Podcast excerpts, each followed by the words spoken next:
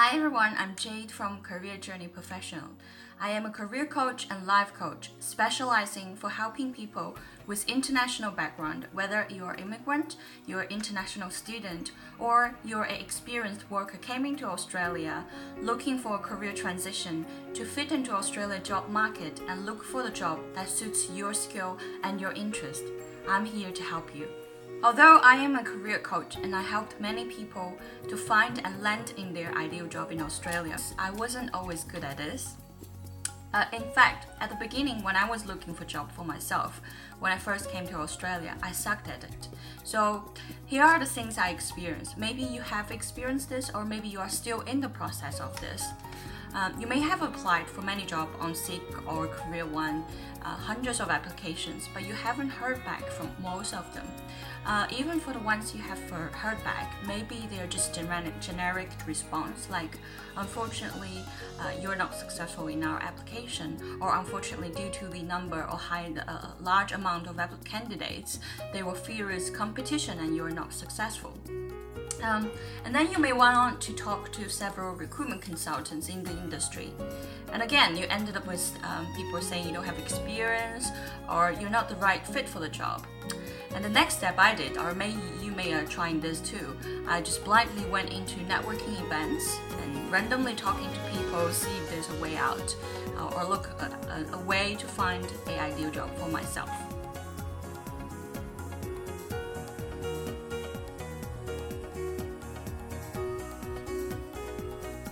So today I'm going to talk about several of the big reasons that I concluded over years. That's why international people or people with international background as immigrant or student or experienced worker is having difficulty to find their proper or appropriate job in Australia. So let's begin. The first one, unfortunately, it's your legal working right. The legal working rights, it could be having your permanent residence, it could be you're sponsored by your employer, or other kind of valid visa that give you the work right to stay in Australia. So that could be the first hindrance for people um, having difficulty to be appealing to Australian employers. So unfortunately, because Australia is an immigrant country, and that's the first um, restriction that people have in terms when they uh, when they're looking for job. Secondly, um, it's your overseas qualification, your overseas um, certificate, or your overseas work experience. It's not really recognized or valued by Australian employers. They are specifically looking for local experience, especially for starters. So that's the second one.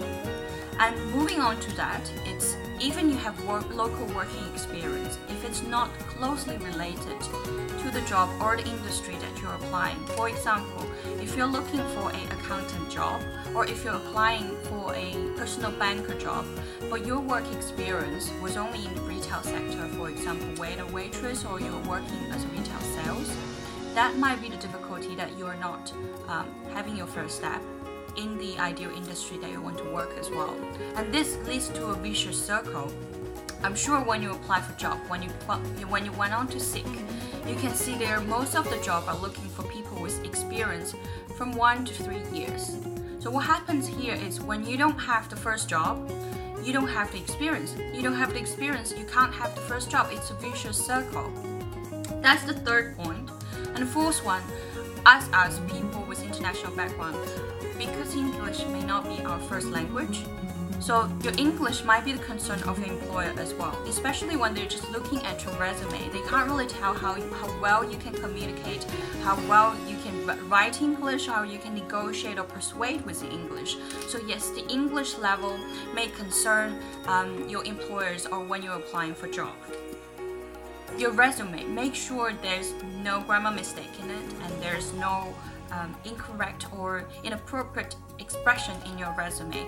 To make sure it's professional English, find professional people to help you to en enhance your resume so that it looks professional and flawless. Next one is in your in your resume. Maybe you have worked in too many different kind of jobs in different industries uh, again, your employer may wonder why is this person working in so many different jobs or in different industries? Is she or he determined to work in this industry? Um, she might be just here for a while and then she will move on to something else again. So too many irrelevant work experience might make, might make it difficult for yourself too. Overqualified. Overqualified it's a big thing that I bump into for, uh, for me and for many of my clients. Uh, a lot of them came here to study a master degree. However, when they apply for jobs, the entry levels might be just administration works or it may be just uh, uh, some data entry works. And these when you're having a master degree, it will turn into an overqualified, and then the employer will again hesitate to think about you as the best candidate because they're looking for people probably just bachelor degree or even just TAFE degree. So, and next one, you don't have local network. Um, as we all know that um, network is one of the best ways to get into jobs uh, to get you behind the doors also to get internal referrals or even just landing jobs that's not even advertised on Seek or LinkedIn. So local network is another reason.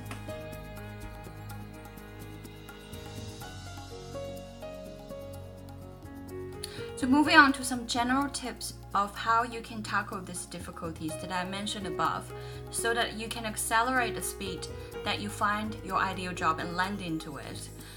Let's begin with the legal working rights. It's pretty simple. Basically, you need to go to the professional uh, people, and they are immigrant agents, to make sure uh, to find out how you can obtain this right and make sure you highlight once you have it. Make sure you highlight you have the legal working rights, whichever kind of visa you have, in your resume and when you're interviewing. So moving on to the next is uh, your local working experience. So make sure that you have closely related industry experience. so be open uh, with of whatever kind of experience you can have, not just restricted to full time, especially when experience is the biggest obstacles you have. So be open, like uh, they can be short time, they can be project based, it can be uh, a part time job, or it could be a, a, temp job. So, any possible way that you can gain experience to convince the employers that you do have local experience and you know how things work. Um, how do you do with that you have too many different kind of work experience in different industries in different roles? If you are still working in a retail job and you're looking to apply for a proper job like accountant or banking job, um, make sure if you need your retail job for you to survive or to help your finance, be selective of what you put onto your resume. And if it's possible, apply for jobs that, even it's a part time job, apply for jobs that give you some financial support in the industry that you actually want to work for. Uh, one thing I realized is the longer you work in an unrelated or retail job uh, industry, the harder it is for you get back to get back on track in the industry you want to work for. So that's something you can bear in mind. And in terms of how do you um, overcome overqualified as a candidate, it's similar as above. To be selective of what you put onto your resume, and if it's if it's not closely related, for me, for example, I studied media as master. Um, although I studied undergraduate as economy uh, or finance, so when I applied for finance related job, I would consider whether I would put my media master on it or not because employer will wonder why are you studying a different subject and what now you want to come back to the finance industry. So you put a doubt in their mind. So be selective of what you put onto your resume. And the next one, in terms of local network, developing and establishing your local professional network is really a big key for people with international background like you and me. And this I will go on to a further detailed videos or course. If you're interested, please find out uh, while contacting me. I'll give you the general uh, sense of that. It's basically developing the network has to be developed on a personal level. So you can utilize online tools or offline tools uh, just try multiple channels to, to develop your personal relationship with people in the industry that you want to work for. And further on that, if they can be in your dream company, that will be a great start. But it's not just randomly going around and talking to people, or you can't just bump into them and say, Oh, I'm looking for a job, can you help me? There are certain ways and strategies that you can do that step by step. That is what I'm helping people with, and that's in my program. If you want to know more, please contact me. Uh, but the key of that is really just having a personal personal connection. Recruitment consultant is a special phenomenon just to Australia. Um, as I worked in UK and in Hong Kong, it's very different as how a headhunter works in those countries where compared to a special uh, recruitment consultant.